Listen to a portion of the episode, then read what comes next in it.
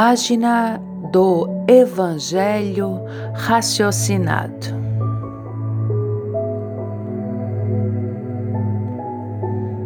Bem-aventurados os mansos, porque herdarão a terra. Mateus 5, 5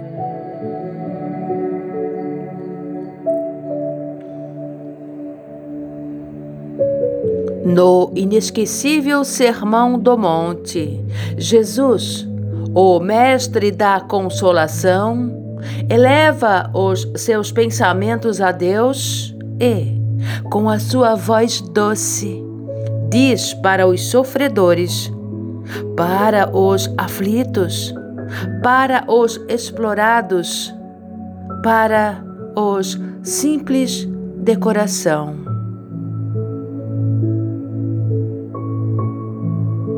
Bem-aventurados os mansos, porque herdarão a terra.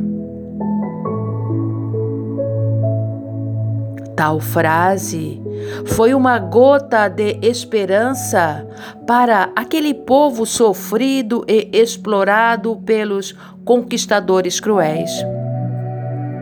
O tempo passou Lá se foram mais de dois mil anos e ainda encontramos na palavra do Messias Nazareno a esperança de um mundo melhor.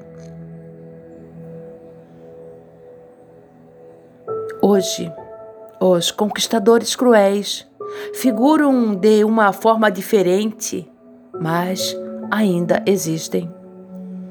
Ainda há em nosso mundo aqueles que vivem na arrogância do ser, explorando o mais fraco, o mais necessitado, o mais fragilizado psicologicamente, sugando todas as suas forças e oportunidades.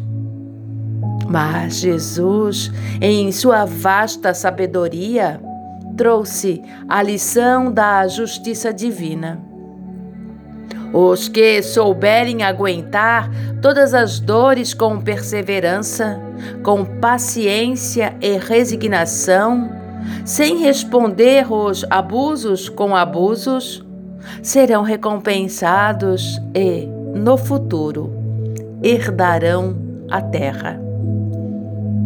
Contudo, porque Jesus, que sempre recomendou buscarmos as riquezas do céu, diria que os mansos herdariam a terra?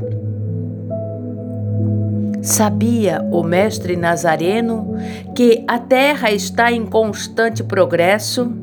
Que os planos divinos impõem a sua evolução na seara do bem e do amor?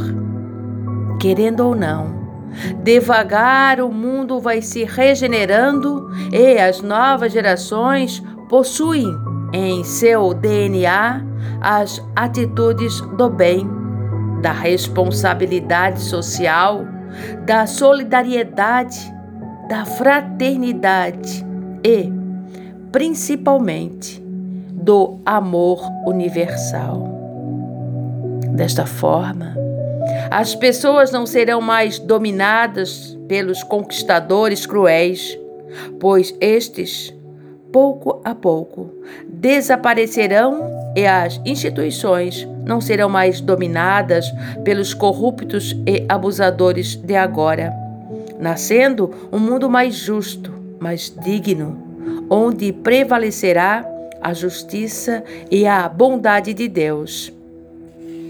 Assim, no futuro, teremos um mundo habitado completamente pelos mansos, que transformarão este planeta em lugar mais abençoado, onde plantar o bem e colher o amor serão os objetivos de vida.